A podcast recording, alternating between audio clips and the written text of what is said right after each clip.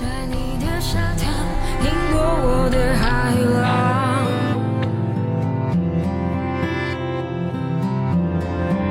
在你的海岸交换我的心，藏在你的海边房间。你点起有熄灭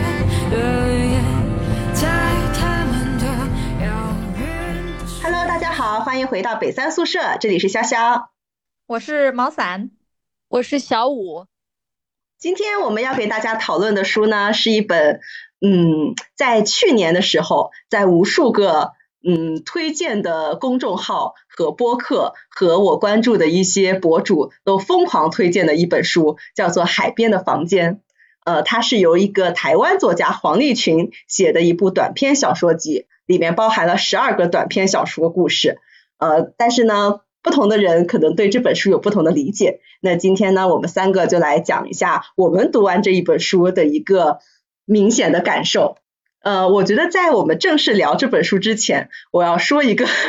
很有意思的事情，是这本小说集其实在去年非常非常火。呃，它其实从二零二一年就已经被很多人推荐了。然后这一本书呢是呃入围了豆瓣二零二一年度中国文学小说类的榜单。但是其实经过现在已经二三年底了嘛，呃，其实经过了这么几年的时间，它这本书目前的豆瓣评分呢是比较一般的，目前是七点七分，七点七分其实在豆瓣算是一个整体比较呃一般的水平，所以就可以看到的是，豆瓣网友们其实对于这本书它的评价是比较两极分化的。那么有意思的地方来了，这个两极分化是到什么地步呢？如果你们打开这本书的豆瓣评论，排名第一的评论是这样写的：词句雕琢的十分做作。排名第二的评论呢是这样说的：有些人真是天生就适合当作家，文字像风一样轻盈而漫不经心，又裹挟着颗颗沉重的沙粒。所以我们就能体会得到，就是网友们对黄立群这本作品的评价是十分的。喜欢的很喜欢，不喜欢的也很不喜欢。但是能从这些评论中看到，大家其实对于他的这个写作风格和这个词句的这个雕琢是比较，嗯，是很有他个人特色的，就也是能够被大家很明显的关注到。那在今天我们正式聊这个呃书之前，我们先还是按照惯例，简单的来介绍一下黄立群这个人。黄立群虽然呢，他出生于台湾，他是一个台湾人。但是他其实算一个外省，就是打引号的外省人士，因为他的父母呢其实是大陆这边的，父亲是山东人，母亲是广东人。呃，他自己呢出生于一九七九年，毕业于台湾政治大学的哲学系。呃，他其实因为他本身的这个主业是从事这个编辑工作的，但是他其实这个产量很低，就是他作为一个作家而言，他是非常低产的一个人。到目前为止呢，他从来没有写过中长篇的小说。就只写了很多，比如说散文啊，还有这种短篇小说集。但是就是这些作品呢，尤其是《海边的房间》这一本书，就让他获得了很多台湾知名的这个文学奖项，也在台湾嗯收获了很多读者的喜爱，然后就正式的出了名。呃，包括呢有一些作家就呃有一些作家会对他有一些评论嘛，就说他的文字里啊，比如说有一种天生的高贵感，或者是淡淡的狒狒的美。我没有办法理解什么叫狒狒的美，但是反正就是有评论家这么评论。然后其实呢，如果我们今天等会儿来读《海边的房间》这一本书，其实会发现它的很多故事是取材于非常平凡的日常生活。就比如说是可能有一个很普通的一天，有一个很普通的一个烦恼，然后但是呢，就是在这么一个烦恼上，仿佛就有一个嗯庞大的命运上一个微小的机关转动了一下。然后这些生活呢就开始发生了一些变化，有一些烦恼啊、欲望啊和一些心结，呃，就是这种普通人的命运是黄立群非常喜欢书写的内容。他也自己在他自己的描述中也说到，他其实年轻的时候是一个非常喜欢算命的人，就是他对于这种命运啊、非科学啊这种事物有非常呃执着的这种主呃着迷感。就会对着这种，比如说像一些无嗯，可能是科学无法解释的一些很有命运感的事情，他会觉得非常关注这些小的细节。其实呢，是和他的童年经历有关系。他在这本书里也其实有提到过，呃，他其实年轻的时候是一个很喜欢社交的人，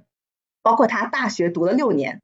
呃，就是因为他沉迷于 网络游戏，是一个网瘾少女，就是他非常喜欢社交，非常喜欢出去跟朋友玩。然后在他十一岁的某一天呢，有一天父亲在家陪他吃晚饭的时候，父亲被一个电话叫出门去了。然后就在那一天，父亲遭遇了车祸。但是那一天呢，其实他对他父亲说的最后一句话是很呃，就是很伤人的。就那个时候，他是对他父亲不守约有一种赌气心理，所以他在父亲出门的时候就没有回应他爸爸说的，比如说是什么啊，我走啦这种招呼，所以他也没有能，就是他没有能够描述自己。比如说想和父亲吃饭，然后不想让父亲去呃赴约，不想让他出门，然后最后他都没有办法说出他自己的呃对他爸爸的爱和这种呃感情，然后到了最后就错失这样的机会。就是从那儿以后呢，他就会觉得嗯命运是有一种随机性的，也因此这个契机他就开始关注这些命运的随机性也好，这种一念之差，普通人生活中的这样一种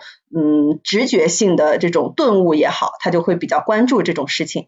呃，如果我们呢话再说回来，说到如果是我们描述台湾作家这一代，其实，在很多文学史上都很喜欢对，比如说不同时代、不同国家、不同地域的作家做一个呃风格性的划分。那其实台湾作家呢也不例外。呃，很多人呢他会把一九四九年以后出生的台湾作家统一称为一个新时代的作家。呃，因为在这个年代里，这个这一批作家里，他出现的人要比再早之前，比如说像呃，就是新中国成立之前的这些作家相比，他们会有一些很明显的特征，是他们的政治感，就是政治方面的关注点会减少，然后对于文学流派，呃，也会更加的不在意，就是不会像以前一样这么执着于我就是这个流派，我就是那个流派，包括风格也会更加的个性化。呃，包括像也会往各种，比如说超验啊、科幻啊这种小说类的文学作品去，呃，进入一个更加丰富、更加随意的一个文学创作领域。包括有一些通俗小说和实验小说和一些新潮流的小说也会逐步的出现。所以在这一批作家身上呢，其实能看到他们。很多人是在一个经济比较稳定或者是腾飞的时代，呃，父母工作呢可能也比较稳定，家庭呢也没有太大的物质压力，然后也没有太多的历史的那种负担感，然后心态上呢也会更加的平和，就比较注重人生理想啊，就是快乐就好，平安就好这种，所以是这个是他们普遍这种新时代的作家可能写作上更加关注的一个细节。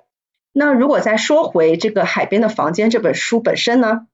也像之前我们提到的，它其实评价很两极分化。我们在读的过程中呢，可以很明显的看到它的文字非常的有个性，就是仿佛是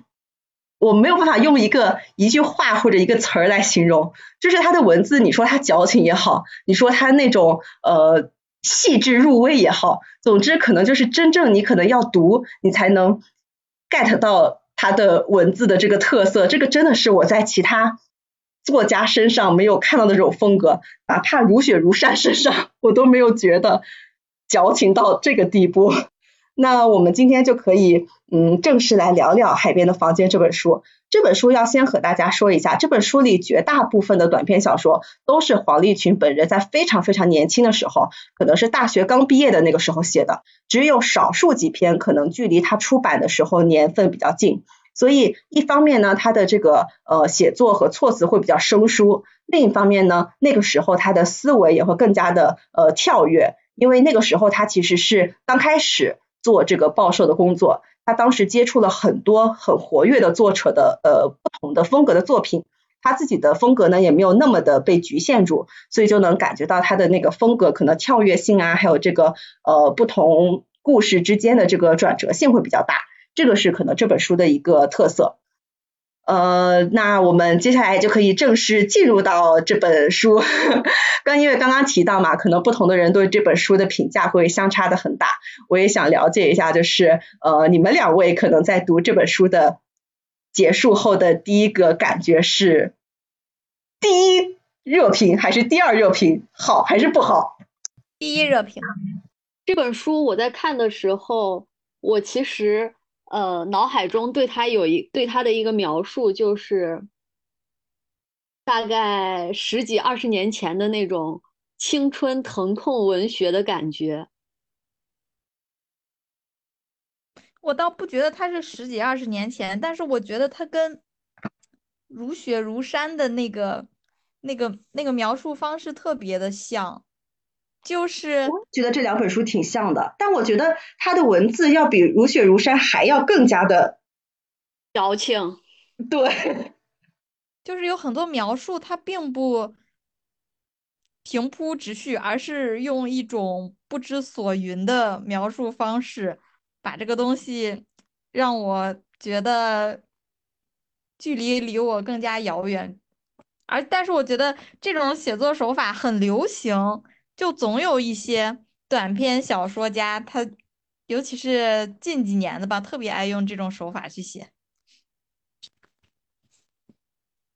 我觉得如果这本书和《如雪如山》相比的话，我觉得它好的一点是在于。如雪如山的故事相对来说，我觉得还比较的呃正统，就是它比较的规矩。就是我读这个故事的开头，我就能知道他大概想描述一个什么样的故事。呃，因为我知道如雪如山他想关注哪些可能是女性的痛点或者女性的领域，我就能 get 到。然后，但是这一本《海边的房间》呢，是我因为它的故事反转性确实会比较强。就是可能原先我预设的很多，比如说情节发展的路径，后来就被证明被推翻了，其实并不是这样发展的。所以在故事的可读性，包括这种结局的反转，就是这种读起来的愉悦感方面，我觉得会比如是如如雪如山更强。但是它在具体情节发展的描述上面，就会让我经常想跳过，因为我不知道是年龄大了还是怎么回事，我真的看不得这种大段的。这种柔情式的描写或者矫情式的描写，我就很想跳过，看具体情节发展的下一步是啥。对，是的，是的，就加了很多在情节中加了很多不影响情节发展，而且对这个描写人物啊、刻画心理都没有什么太大益处的一些毫无意义的文字。哦，那听起来和玫瑰的名字也很像呢。玫瑰的名字好歹还在讲述教义，对呀，还在还在讨论问题，然后还在交流。但是这个我认为就嗯可以，但没必要。玫瑰的名字大段大段的讲述宗教相关的东西，好歹是是有内容的。对，虽然这个东西不一定我们感兴趣，也不一定想看，也不一定对故事情节有帮助，但是它是有内容的。我觉得我们干聊可能没有办法去给各位听众有一个很直观的感受。我们可以比如说选取一些故事，然后呃读一些原文，能够让大家更直观的感受到。你们有没有什么想分享的故事？因为我觉得按照就是还是我刚刚的说法，我觉得这些故事整体的转折性和可读性其实还是很强的。就是如果真的你复述一个故事，有些故事我确实觉得它的构思是很独特，是是是好的。就是我，我不觉得他的故事编排的巧妙，我会觉得他有一点为了为了反转而反转，对，为了制造，就是说，哎，你看，你猜不到吧？就是为了制造这种落差感，所以他去故意的剑走偏锋，然后走了一条你永远想不到的一个情节发展的路径。但我觉得这种安排还是有些刻意。我们从。故事出发，比如说这个同名的小说，呃，同同名的短篇小说《海边的房间》，这一个这一篇其实也是我觉得整本书里相对来说最好，我最喜欢的一篇。我读的这是这一篇的相当于第一个故事嘛。我读完这第一个故事，其实我对于整本书的期待会很高。呃，当然这也是我觉得这就是这本书的巅峰了。就这本书本身呢，讲的是一个呃，它其实是一个书。半书信体的格式，中间有很多，比如说他们交流的这种信件。它的主角呢是一个呃小女生，然后这个女生呢她有一个养父，呃算是一个继父，就是她的母亲在她小的时候也就离开了他们家，然后她就一直在跟这个继父生活，然后继父就在帮呃和她抚养成人，包括和她的其实感情也很好。呃后来呢长大以后，其实我觉得是这个小女生遇到了一个呃相对来说有这种暧昧。情愫的一个男孩，然后他就想跟着这个男孩，相当于呃就是离开这个地方。呃，那其实从这个继父的角度而言呢，就是这个嗯，从小相依为命的女儿要离开自己，离开了这个家，所以这个呃父亲感情上就有点失落，呃，有点低落，接受不了。呃，然后呢，从这个前期所有的描述来看，我会觉得整体的描述介于他们是正常的父女情怀和这个父亲有一种不正常的精神上面的偏执感，就是他会表述的比较模糊，就会让人感觉，哎，这个父亲其实对女儿是不是有一种另外一样的情愫？然后呢，就到了这个父亲知道这个女孩要走的那天晚上，然后那天晚上在睡觉之后，这个。父亲就呃直接进到了这个女孩的卧室，然后呢就是这样子的描述，他安静的，不是蹑手蹑脚或鬼鬼祟祟，只是安静的走进他的房间，坐在他身旁，没有抗拒，没有颤喘，他古怪的直觉，这不过会像一场外科手术，有肉体被打开，有内在被治疗。有夙愿被超度，然后江湖两忘。他双手扶住他腰与乳之间，紧致侧身，将他脸面朝下翻趴过来，揭开他运动 T 恤的下摆。他双臂往前，越过耳际伸展，帮助衣服卸离。处女的雪背在夜里豁然开朗。阿叔双手递出，说了当晚的第一句与最后一句话：不会痛。就是。读完这整段话，我说实话，我的第一反应是，可能后面会发生一些就是大家都懂的事情，但是再读到后来，你会发现其实根本不是大家想的那样。就是为什么呢？因为这个爸爸他其实是一个呃，算是一个什么大，那个大夫还是医生吗？总之是帮人针灸的一个人。然后这个爸爸呢，为了让自己的女儿永远不会离开他，就对自己的女儿进行针灸，然后把这个女儿弄得瘫痪了。所以呢，这样子呢，这个女儿就可以永远的留在他的身边。所以他定期就就要为这个女孩女儿施针，让这个女儿保持瘫痪的状态。然后，但他又知道这个女儿喜欢住在海边的房间，所以他们就之后搬家，搬到了一个海边的房间，就是他可以在生活上满足这个女儿的一切。呃，需求，但是不能让这个女儿恢复健康，因为她恢复健康了就要离开自己。就是整个的故事情节的发展，就会让我觉得，哦，原来我的思想是狭隘了，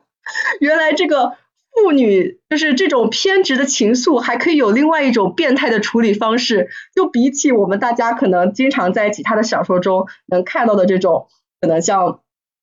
普通的这样肉体关系之外，还有一种更变态的做法。就我的思路居然一下子觉得，哦，原来世界上还可以有这样的处理方式。他的那个不会痛，真的很有迷惑性。我还以为就是他的语句的描述都是这种模糊的，我会觉得他是在故意的引读者去往一个方向想，然后以便于最后他可以反转到另外一条路上。但其实挺有效的，因为我确实是按照他预设的那个思维方式去想了。我也是因为看了第一篇，然后觉得这本小说还蛮有意思的，就讲给了小五听。没有想到看完这一篇之后，再往后看，就每一篇都看不下去了。我印象比较深刻的是有一篇叫做《卜算子》，这个故事讲的是，呃，有一位。呃，有一个爸爸，他是从事着算命的职业。他老婆生了孩子之后呢，他就给他儿子的生辰八字算了一卦，发现他是克父克母的这种类型的这个八字儿。然后呢，他就从小让他儿子不叫他爸爸，也不叫他老婆妈妈，反而要叫他们伯和伯娘，就是要绕开父母的这么一个关。关系，然后从而让他不要克到家人，这是这是一个背景。后面呢，这个男孩慢慢慢长大了之后，好像后面有一次出车祸了，呃，别人给他输血，然后输的血里面应该是有艾滋病，就是输血人他是有艾滋病的，所以他后来也被感染了艾滋病，然后就本身就挺苦的。后面他的。妈妈也得了呃什么胰腺癌死掉了，然后他就变成和这个儿子和他的爸爸两个人就相依为命，然后。然后每天就是感觉看谁先死的那种状态，就是记录他一天一天的生活。今天这个病，呃，看起来控制的还可以，然后又过了第二天，他又是怎么怎么样的状态？然后他跟他爸爸两个人在屋子里面生活的状态大概是什么样的？就是有一个不间断的描写，直到后面有一天，这个男人醒来之后，出了门一趟，再回来的时候，发现他的爸爸已经死在了家里，就。这这大概就是整个的一个故事，但是我感觉这个故事他想表达的是这一家人都特别的苦，然后这个这个人他克父父克母，把他父母都克死了，同时他自己也非常的悲惨，然后他交了一个女朋友，他的这个女朋友的身世也特别的悲惨，我来念一下这一段，就是他的妈妈死之后，有一次他女朋友呃。做梦做梦梦见了他妈妈，告诉了他之后，嗯，他们两个就一起为他妈妈啊上坟还是干嘛？然后两个人睡在一起的时候，他女朋友就给他讲说，呃，自己从小跟妹妹都是被这个女女孩，就他女朋友的妈妈养大的，然后他妈妈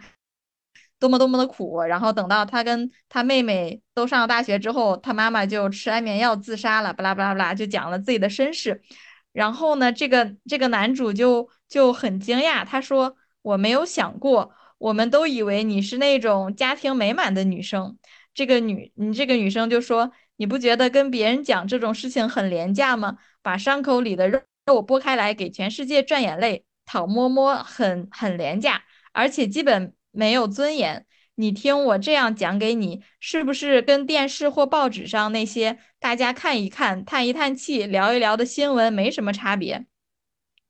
然后他转过身去说：“大部分的人都没有经历过这些，他们都用一种意淫的方式在感动。干嘛给他们看戏？要不是你现在跟我一样了，我才不告诉你。”然后他这段我我觉得写的倒是还有点感觉，剩下的写这个苦难我都觉得。嗯，就是他的描述方式很特别。我印象最深刻的是，我看那个《活着》这本书的时候，他的描写就非常的朴实无华，非常的朴素、平铺直叙。但是看完他写的这个故事之后，就真的觉得好惨、好悲凉、好难过。然后，但是又又又萌生出一种。不管人再怎么惨，他都能活着的这种感觉。但是我看这本小说的时候，我就不觉得，就是他就一直在描述怎么惨，怎么惨，怎么惨，然后用一些奇奇怪怪、不知所云的语言，这个描述就让我觉得有点有点矫情，就让我没办法感同身受，也没办法跟他共情，觉得这一家人都很惨，然后觉得世事无常。呃，越惨的人，他就像，就是呃，就是他这里面有一段话说，呃，很惨的这种，往往像一种病毒一样，如果一个一个家族里面有一个人是悲惨的，他可能会有像传染病一样，把这个家族里面的每一个人都带得很惨。唉，但是他的这个说法，我只能从他这个矫情的语言里面大概。大概了解他想表达啥，可是我看完之后真的不太能共情。我觉得我也不知道是呃性别的原因，还是比如说出生年代、年龄的原因。因为其实很多女性作家她在写的这个过程中，就是她的语言风格都是偏向于比较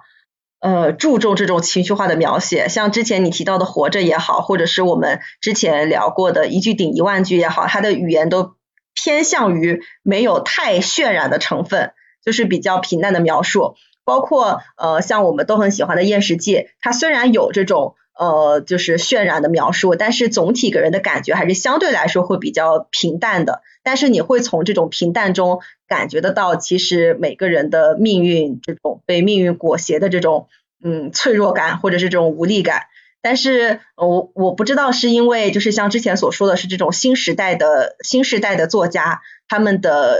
家庭就是整体的生活环境会更倾向于更加安逸，或者是女性本身就会更加专注于这种情绪化的描写，就像你说的，她会更加喜欢用语言上来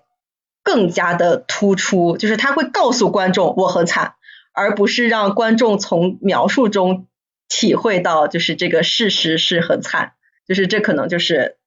嗯比较大的一个区别吧。但是你刚刚提到的不算的这一篇，其实我也挺喜欢的。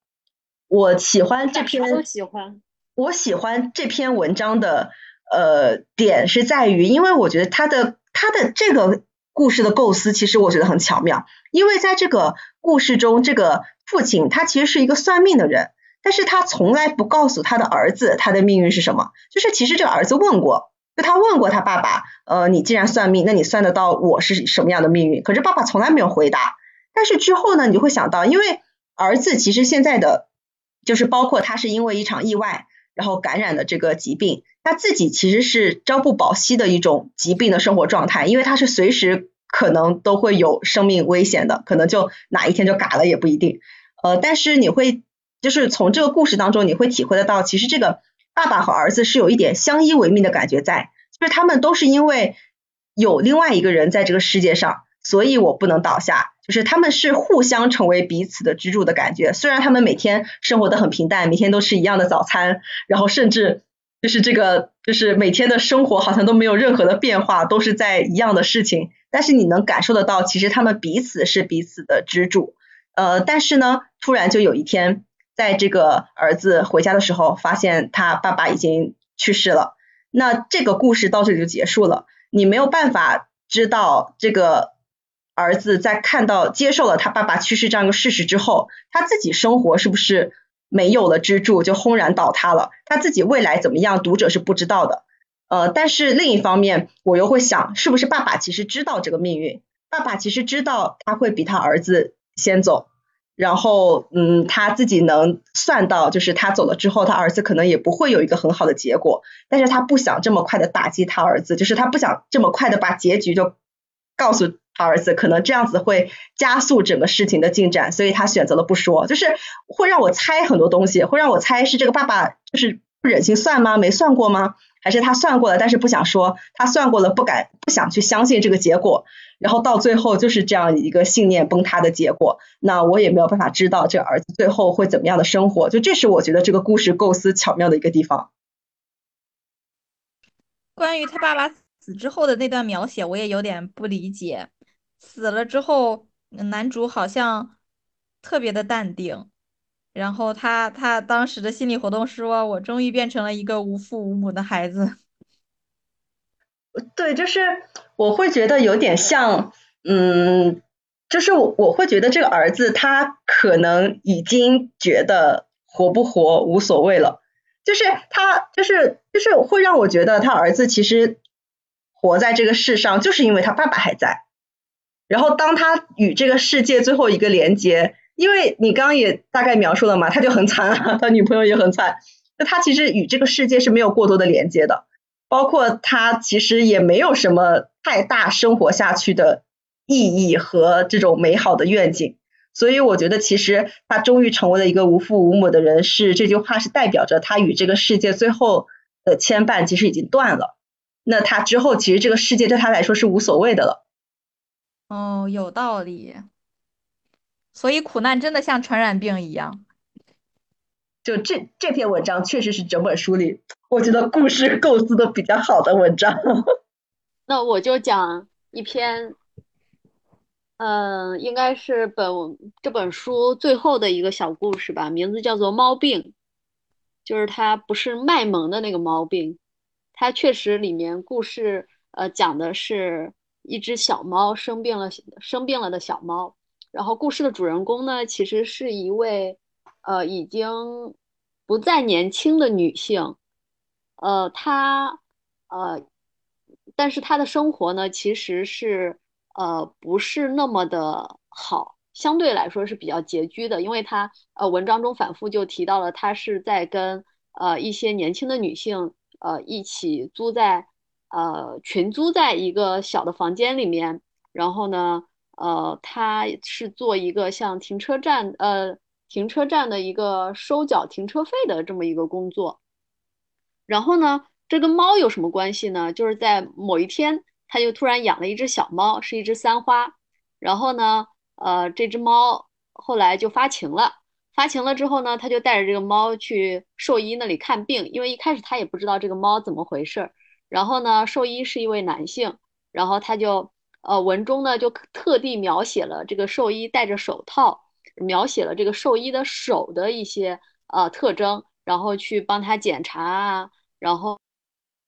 去摸摸一摸小猫啊，然后翻滚它啊之类的，呃，有一些这种手部动作的描写。然后呢，这个医生就告诉他说，哦，他只是发情了。呃，你可以考虑一下，就是呃，要不要给他做绝育？呃，如果你不要做绝育的话呢，可能也要呃通过药物啊或者其他方式，也可以一定程度的缓解，但是可能会对身体有伤害啊，巴拉巴拉的，就是这么一个情节。然后呢，这个这位女士就带着猫回到了自己的那个群租房里面，然后呢，她就呃不受控制的不断的去回想到这个男医生，想到他的手怎么怎么样，想到他是怎么去。呃，跟呃跟猫咪说话，跟它说话的，就是他其实有一点呃喜，有一点喜欢，或者说被这个男医生所吸引。然后呢，他就为了接触这个男医生，呃，故事情节推动，这个这个不能理解的部分就来了。然后他就故意的去弄伤了他的小猫，而且呢，弄伤的方式也从一开始的，比如说。呃，他就是拿刀去把猫小猫的那个肉垫划破了，划伤了，然后他冲过去，然后说啊，你看我们家的小猫不小心踩到了什么呃玻璃呀什么之类的，然后你快帮我看看，然后就是通过呃利用小猫受伤，然后去接触这个男医生，然后呢后来就开始变本加厉，比如说他把那个玻璃的碎渣，然后呃藏在那个猫砂里面，然后猫有时候上厕所的时候不是就会划伤嘛。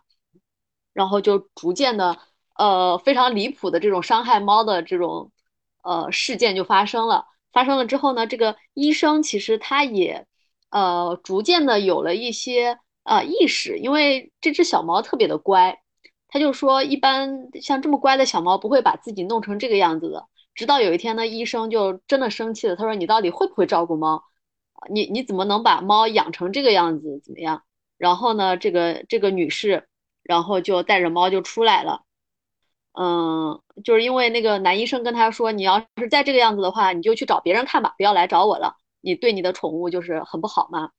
然后就被赶出来了。赶出来之后呢，嗯，然后呃就写到了他回到了自己的家里。然后最后的结局呢，虽然他没有明说，但是其实已经或多或多或明或暗的，就是已经暗示了他最后亲手把小猫杀死了。就是而且应该就是。掐死了，因为提到了说这个小猫非常的乖，就是甚至他去掐它的时候，它都没有去挠它。然后，然后后面最后的时候，他就写哦对，然后讲到了这个，因为他这个女士年纪已经不小了嘛，然后呃，他们那个呃一起租的、一起住的女生，然后就有时候经常会吐槽他说什么呃，他每次有时候洗澡啊什么之类的，会把呃月经弄得到处都是啊。但是他自己知道，说他自己已经绝经了，嗯，就肯定不是他弄的。但是其他人不知道嘛。然后最后也就是落脚落在了呃这个这同样的一幕身上，同样的这么一个画面。然后就是女生还是在抱怨他，但是他自己呢，呃，就嗯，就是感觉到好像自己又重新回到了这个年轻时候。其实就是在讲他，嗯，在讲他这一辈子吧。其实，嗯。一辈子也过得不是特别的顺利，相对来说比较坎坷。比如说讲他，嗯，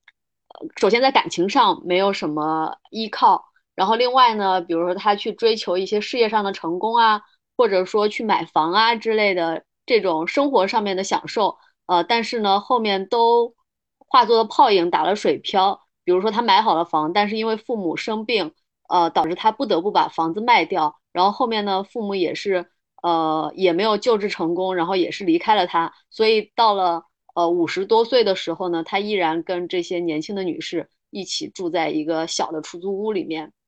就生活比较困窘，情感上呃好像一辈子走过来也没有什么这种往好的方向去发展的这种呃迹象，他就描述自己的人生是人生是不残，但是呃也已经废了的这么一个状态啊，所以最后也就是呃也就是这么戛然而止的一个结尾，然后来来就是通过这个猫咪的这么一次看似猫咪的一个呃这个发情，然后可能进而影响到了他呃对感情上面的一些追求，但是后面呢呃这个东西也就是无疾而终了，就是这么一个故事。这个故事也好变态哦。这整本书里，我还觉得有一篇挺不错的。就这本书里，我只喜欢三篇，一篇是一开始提到的海边的房间，第二篇是刚刚毛伞说的卜算子，第三篇就是有一篇叫入梦者。就是入梦者我也记得。对，就只有这三篇，我觉得是巧妙的构思。就是是有一些可圈可点的地方，是让我喜欢的。呃，之后的几篇都会让我觉得有一点，嗯，一言难尽吧。这个入梦者这一篇呢，他讲的其实是一个呃，算是中年男性吧。就这个男性，其实从他的这个呃语言表述上，能够感受得到，其实外貌非常非常的普通，甚至于有一点呃丑，然后又比较胖，然后呃。还就是工作嘛，也不是很那个啥，就是有一点一事无成的宅男。然后呢，有一天呢，这个呃宅男呢收到了一封邮件，呃，就是他突然间和一个女性网友建立了一个通信的这个往来，然后他们就开始频繁的交流生活中的一些趣事，然后包括这个呃女性网友就是表达了对他的一些就是正面的评价，然后呃跟他有很多就是。思想能够相通的地方，然后他跟这个人聊得非常的愉快，然后甚至于他周围的同事朋友都说，哎，你最近好像精神状态好了很多，哎，你最近变帅了哦，是因为他的这样就是感觉，就是跟这个网友的通信，呃，激发了他对生活的这种乐观的态度，然后他开始注重捯饬自己呀，开始怎么样，就是他整个人的心态发生了变化。所以也让周围的人觉得他是在往一个很好的方向走，他啊又变帅了，又有精气神啦，什么都很好啦。后来呢，他就跟这个网友呃，相当于到那个面基的状态嘛。然后其实呢，正常的这个情节发展，就是我在一开始读这篇文章的时候，我就在想，可能就是要么就是他们面基过程中有一些不顺利的地方，他又被这个女性网友打击了；要么就是这个女性网友啊什么就是。不畏世俗的目光，就是注重内在美，然后他们俩就幸福的生活在了一起。但万万没有想到，这个情节的发展是，突然间有一天，他就有一个，就是有一天醒了，发现他坐在电脑前，然后呢，这个手还在键盘上，然后这个字儿打了一半，就是这个这句话还没有回复完，然后就他发现，其实这个跟他通信的这个女性网友就是他自己。就是他其实人格分裂出了另外一个人，然后来跟他自己通信，然后所以这才是为什么他们聊天这个思想三观能这么契合，因为他就是在和自己聊天。然后他知道这件事儿以后就非常的嗯没有描述他很崩溃，但是描述他就回到了他之前的这种宅男的生活日常，然后他周围的人又就是。他又重新变回了以前那个肥呃那个肥胖，然后比较丑，然后生活不修边幅，然后也没有什么生活追求，没有什么生活乐趣，也态度也很消极不乐观的这么一个宅男形象，就是他整个人又坍塌了回去，就大概就是这么一个故事描述。就这个故事确实是让我觉得意料之外，但是又不是特意的为了有这么一个反转而设置的一个结局。其实我觉得。这还挺有意思的，因为一开始也说到嘛，这本书的评价其实非常的两极分化，其实是有很多人，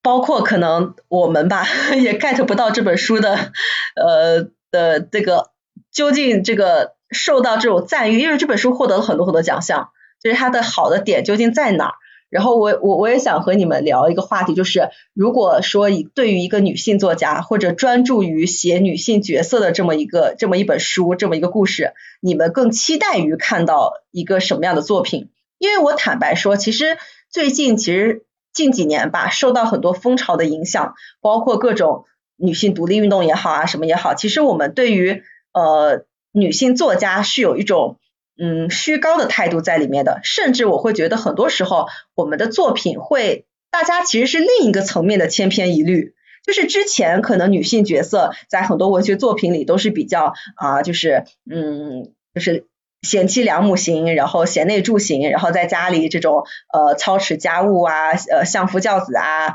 然后在之后可能我们更加关注到女性所在的一些困境之后，这个事情就变成之后的很多作品都是在描述女性怎么样跳脱这个困境。然后我要怎么样追求独立生活？我要怎么样追求不公的，就是跳脱这种不公的待遇？我对于这种如果是遇到了一些，比如说，嗯，就是各种职场歧视啊，或者是性别歧视啊等等，呃，就我要怎么样处理这些方式？就其实我觉得是另一个层面上的，怎么说呢？刻板印象，就是感觉是大家对作品的期待从一个极端跳到了另一个极端。但是我觉得，不管是什么样的时代，不管是什么样的语境，其实每个人的思想都是不一样的。我完全可以接受一个女性，她的她就是认为她的生活目标就是想在家里相夫教子，我觉得这很正常。没有人一定要追求我事业上的成功，或者我是一个独立女性，我完全可以接受这样的。